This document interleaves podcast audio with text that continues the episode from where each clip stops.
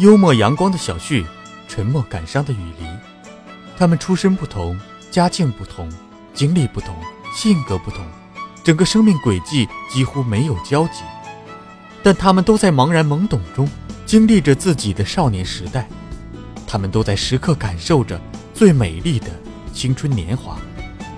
他们去爱，他们被爱，他们对很多事物都没有概念，他们想了解生活的全部意义，他们都在追求幸福，他们都在追求爱，正像我们一路走来的少年时代。欢迎收听由喜马拉雅独家出品的小说。美丽最少年，作者刘同，播讲 Hunter。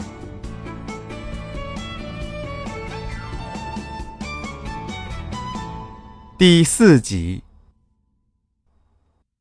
这些事情现在想起来有些滑稽。高三补课最紧张的时候，我全身负伤，只能待在家里。周围的人焦急的问我出了什么事，我只能笑笑。在家养了一个月。再去上课的时候，多少还是感觉复习的进度落下了。天森打电话到我家的时候，是我奶奶接的。她喜欢天森，她极力邀请天森过来吃饭，顺便劝劝我，告诉他们到底是出了什么事儿。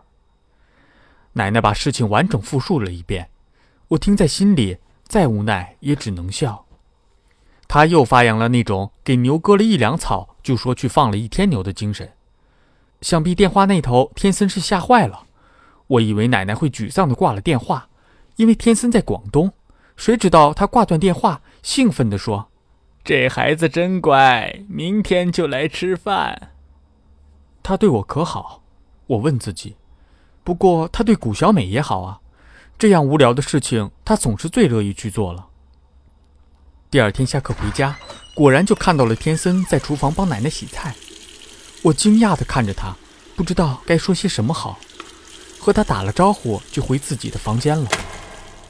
书本摆了一桌子，我却心不在焉，铅笔芯在纸上折断了。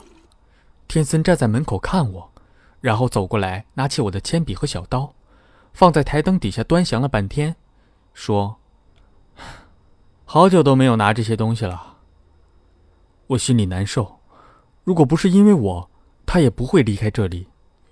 现在他拿着我的小刀站在我的面前，说着这样的话，存心让我难受。见我的眼泪马上就要飙出来了，天森急忙说：“哎，小旭，你别想多了，和你没有关系。而且我觉得现在这样真挺好的。哎，你你别哭啊！”他很急，边说边比划着，小刀就在我面前晃啊晃。我说：“啊。”原来你不是想拿刀找我报仇啊？嗯，那我就放心了。然后我起身走了出去，留下他一个人目瞪口呆的站在原地。这样的讲述方式是有一些夸张了，但是我印象里的天森就是这样：宽容、大度，大脑有一点点小问题，永远不会真的生气。可事实是，他说完这些话，就把刀放在桌子上，然后转身出去了，只留下我一个人沉默。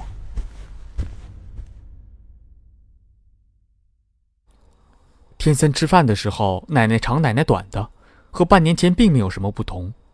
唯一的变化是，不经意撞上我的目光时，天森立马闪躲，快速转过头去，接着应对着我奶奶提出的各种各样的问题。嗯，你有没有和谷小美联系啊？我忍不住开口问。啊，有，不经常。听说她交了男朋友。天森回答。哎，对。古小美在电台实习，主持一档节目，你知道吗？哦，我有听说。哎，那你知道她主持什么节目吗？不等他回答，我就接着说性病节目。我大声的笑，想让气氛不那么尴尬。哦，不错。天森不冷不热的回道，他明显不想和我谈这个话题，可是为了不让我们继续尴尬下去，我硬挺着，把碗一放。就开始手舞足蹈、不断气儿的瞎白话，完全不管我奶奶的感受。哎，你知道他上个星期才好笑呢，因为没有主持过性病节目，所以他们主任告诉他，不管遇上什么性病问题，只要一边回答一边上网搜这个名词儿，绝对没有问题。然后他跟我说，他从来就没有接触过这样东西，当时就感觉简直就是栽进了坑里。第一天呢，就有人打电话问他为什么老婆总喜欢咬着底下不松口，是不是会得性病？顾小美沉着冷静，噼里啪啦就敲下“性病”二字，出现六十三万条搜索结果，每天都告诉他性病是什么，有多少分类，通过什么途径传染。顾小美用极其标准的普通话念完之后，总结了一句：“所以性病不会通过口腔传染。”对方那简直是心悦诚服啊！当然，如果光靠这种方式就可以主持好一档节目的话，相信职业主持人和专家什么的早就不存在了。有一次，一名女性观众打电话过来问白带增多怎么办的时候，顾小美用武则天那种天下万事全在我掌控的气势打出“白带”二字，然后电脑死机了。顾小美这回愣了，盯着屏幕大半天没有说话，外面的导播都快把玻璃给敲漏了。顾小美还是没有缓过神来，她的慌张导致了全程广播里飘扬着这样的声音：“呃。”不不白带就是带了也白带，不带也是白带，反正是白带。与其是白带，还不如不带。接着，电话里一阵忙音。看天森的脸已经憋得通红，我心里多少有一些窃喜，突然有点感触。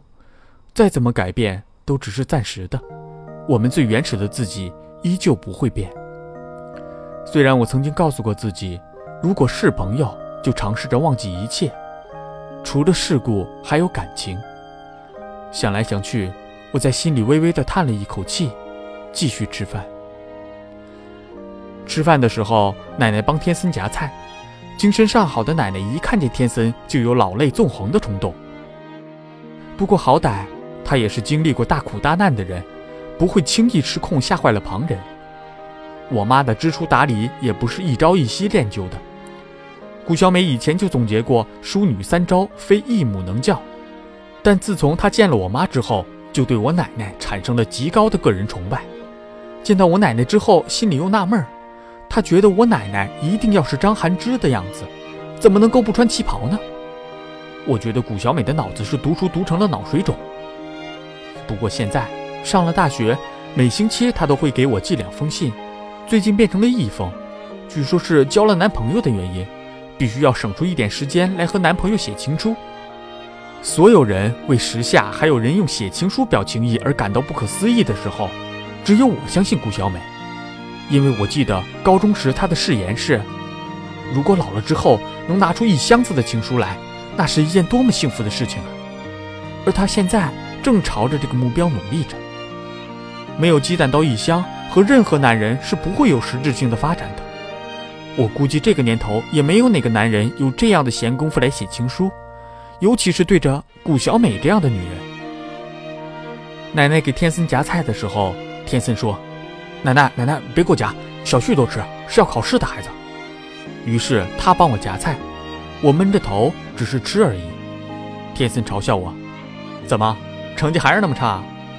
我有些不服气地回道：“哪有，上次月考全校第十一名。”他有些惊讶，面对这个成绩，我自然也有一点惊讶，奶奶也惊讶，谁都惊讶。大家纷纷来取经的时候，我只能说自己努力而已。奶奶说：“哎，成绩是好了，但是上个月晚自习下课呀，不小心从坡上滚下来了，在家休息了一个月。”后天的考试啊，还不知道如何应付比较好啊。天森惊讶问我：“哎，那你好了吗？”我点点头。他微笑说：“奶奶，读书的孩子都是好孩子。”奶奶开始担心我上不了大学，她觉得我每天跟着她也不是办法，她希望我能够开始自己的生活。天森又说：“读书的孩子都是好孩子。”小旭啊，是没有问题的。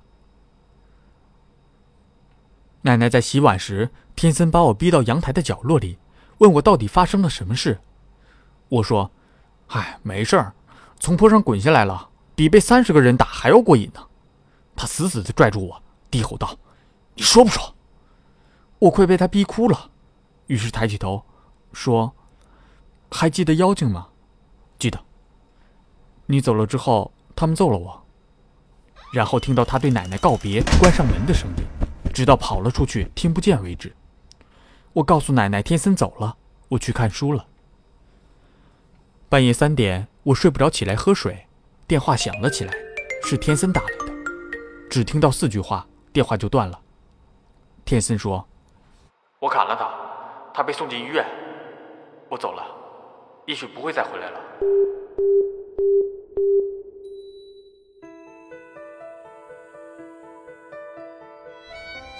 嗯，事情的经过大概就是这样。我对白小木说，他听完之后一阵唏嘘。他却不知道这样的场景在我的心里重放了多少遍了。经过商店、饭馆、校门以及一群一群的流离学生时，我跟在后面一遍又一遍想起这样的场景。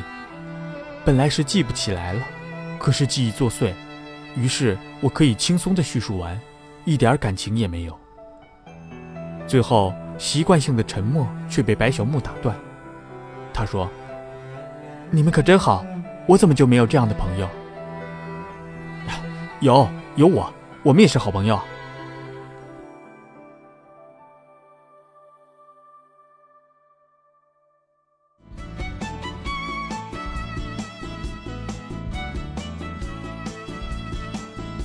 您正在收听的是由喜马拉雅独家出品的小说《美丽最少年》。在大学里，我和白小木确实是真正的好朋友。我们互相交流经验，比如说，我们达成了在大学阶段学会生存是第一重要的事情这一共识。我们觉得，除了明哲保身的原则外，另一件事情就是不能自取其辱。这是从我们寝室的熊身上得到的经验。军训还没有到第十天，除了绝症以外，所有的病都被同学写在假条上了。如有雷同，是很尴尬的事情。所以为了请假，兄弟们是会想尽所有的疾病。轮到晚上放电影，寝室其他男生均到操场集合了，只剩我和熊两个人。我在洗澡，熊不想去参加集合，于是待在寝室里写病假条。我下去时，熊给我一张纸条，说：“哎，告告诉教官，我有病。”我接过来，一溜烟跑到操场上，报告！我喊了一声：“什么事儿？”熊请假。请假。教官接过纸条，操场灯光太暗，教官看不清楚，于是要我念出来。我清了清嗓子，借着昏暗的灯光，大声的念。尊敬的教官，我身体突感不适，经检查乃痛经所致，不能集合，特请假一晚。全场哗然，我也觉得冷汗浸身。白小木在我旁边不停地感叹：“哦，这个熊可能一世也难以翻身了。”熊的事件导致了全队整顿请假的事情。熊在大队会议上做万言检讨。然后被学校强制安排了校选课，据说是本校建校以来的第一个被强制上这个课的人。这个课就是大学生性教育。军训生活让我们心惊胆战，每天我和白小木都提心吊胆地应付即将到来的生活。终于熬到军训结束，所有兄弟都像是死过一回。为了庆祝迎接新的大学生活，我们决定到学校旁边的商业街。去放纵。这是我们第一次集体庆祝，大家都没有什么经验，但是谁都不想被人瞧不起，纷纷出谋划策。寝室老九说他看了个地方还不错，而且还打折，要我们一起去。典型的衡阳人。湖南的某个城市叫衡阳，每每坐火车经过衡阳的时候，总是会有人被狗咬了一般，指挥大家把火车窗户关了。因为在这一站没有人会排队上车，个个都把自己当绿林好汉。我就亲眼见过一名大爷把活鸡的腿咬在自己嘴里，右手挎了提包，成功从窗户进入。因此，我得出一个结论：衡阳人是可以把火车推翻的人。没有人反对老九的提议。大学里说话可是要小心，尤其是刚来学校没几天，稍微一个破绽。就可能让自己将来的四年难以翻身。比如昨天，我们的辅导员还在问我：“我们系里是不是有一个叫谭明明的人喜欢看 A 片？更为可怕的是，他继续问，他是不是加入了很多帮派？让我又想到了那句经典的：“我可不可以加入你们？”我深信他说此话的本意是善良的，对人是尊敬的，但是被转述了几次之后，整个就变味了。我们点了菜，才发现服务员的态度极其恶劣。幸亏白小木多长了一个心眼儿，加问了一句：“打折吗？”在得到否定答案并转移战场的时候，我们又重新看了老九说的外面写的那个“折”字。即使外面的灯光再不好，我们也可以毫无障碍地分辨出，那明明是个“拆”字。老九的名声毁于一旦，他要想再树立起来，恐怕不是那么一件容易的事情。当然，可以推翻火车的衡阳人是不会那么容易屈服的。所以，当所有人喝酒喝得意兴阑珊的时候，老九和白小木不知道因为什么事就突然争执了起来。看得出，两人都想表现出自己惊人的男子汉气概。这边老九说：“孙子的不打，你要是不打我，你他妈就是一孙子。”说着，把酒瓶放在了桌子上。那边白小木也叫嚣：“妈的！”老子今天不打你，老子他妈的就不是孙子。双方都语无伦次，然后白小木拿着酒瓶就朝老九的头上砸去，周围的人都惊呆了，而他们两个却出乎意料地摆出若无其事的架势坐了下来，互相敬酒，互相吹捧对方是孙子。呵，我有点不能抑制自己的某种情绪，他们都在提醒我，这样的事情也曾在我的身上发生过。天森这个名字已经极少在我脑海里出现，可是看到白小木和老九那样的对话，我又想起天森对我说的那些漏洞百出的话。那时我还在心底暗暗嘲笑，而现在这些却成了弥足珍贵的东西。昨天我对白小木说：“那个城市就是伦敦。”哪个伦哪个敦？他没有听清楚，我却已经发了半天呆。那个人会在哪里呢？会在哪里呢？我越想越头痛，想找到他的愿望却反而更加强烈了。自从天森消失之后，我一直用冷漠来当退路，以为不去想就没事了。但是有人这样告诉我：是兄弟就不应该忘记，只能祝福他在别的地方能够更有出息。而我继续自己的高中生活。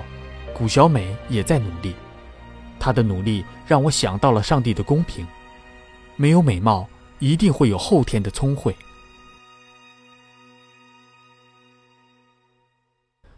在我眼中，高中的日子就像香烟，芙蓉王或者是烈性三五，一点一点在人的嘴唇下缩短；而高考日渐临近，同学们的心里也日益两极分化。每个人都小心翼翼地说话，小心翼翼地走路，小心翼翼地玩耍。所以，谷小美在深思熟虑之后告诉我：“小旭，我有一个梦想。”你说。我漫不经心，因为我正在听蔡依林的歌，《向上扬》的尾音让我对她和男艺人的关系浮想联翩。对于我来说，能够在备考期间得知娱乐八卦的真实情况，无疑是一件让人快乐的事。我想去学美术。顾小美说话就是这样的，表情、气质配合说话内容特别到位。顾小美说她肯定考不上复旦大学的时候，停了一下，发现我没有任何安慰鼓励她的举动之后，她换了另外一种措辞。我觉得不考复旦大学没什么希望。我从来不会觉得蔡依林真的能够拿到金曲奖的最佳女歌手，提名和得奖完全是两码事。顾小美看我没什么反应。干脆趴到了桌子上，用无邪的眼神看着我说：“我觉得自己考复旦的希望不是太大。你想怎么样？”我问他。我想去学美术了，趁还有大半年的时间，我加强一下自己的美术功底。反正以前我也参加过青少年宫的美术班。拉倒吧，就你那点破底子，也想以此作为踏板进入大学？嗯。因为学美术的文化分可以比标准分少两百多呢。顾小美把事实告诉我，我愣了一下，也有一点想去学美术了。于是问他学美术还要具备哪些条件？聪明可爱、对事物有独特的判断力的谷小美说：“如果你能够把一个苹果画成一个菠萝蜜，并且颜色是绿色、蓝色或者黑色的话，估计没有多大的问题。如果我考上了会怎样？可以读大学学美术啊。虽然我喜欢读大学，但是我并不喜欢美术。按照古小美说的，就好像我们喜欢女人是为了得到她们。”于是必须随便找其中一个生活，那与其这样，还不如独身呢。嗯，你考虑清楚了吗？你父母同意吗？我问。古小美很自信地告诉我，一切都没有问题了。她的父母还期许她能够学成归来，以后超市进货物的时候就由谷小美来把关，看看外包装是不是足够吸引人。隔天，谷小美就非礼我们，前往上海。看着她的座位空下来，我觉得太遵守诺言的女人真的不太讨人喜欢。于是第二天起，每天上课的时候，我就去学校拐角处的花店买一束菊花。老板总是深沉地看着我：“小伙子，不要有太大的思想负担啊。”据说他店里的菊花本来只需两天进一次，自从我光顾之后，开始一天进两次。我总是在众目睽睽之下把菊花放在谷小美空着的座位上，不知道她在外地是不是会感觉到一些疼痛，会不会在感觉到一些疼痛的时候想到是我在每天给她献菊花呢？菊花触目惊心，扎得人眼睛痛，却没有人来找我谈话。在这个学习压力异常的环境里，有人离开是司空见惯的事情，老师们也就见怪不怪。谁也不再提起。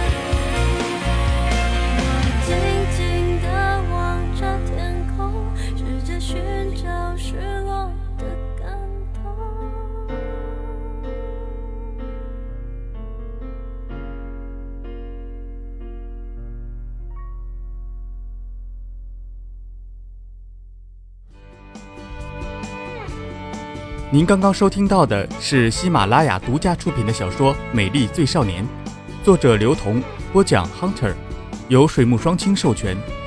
更多精彩有声书尽在喜马拉雅。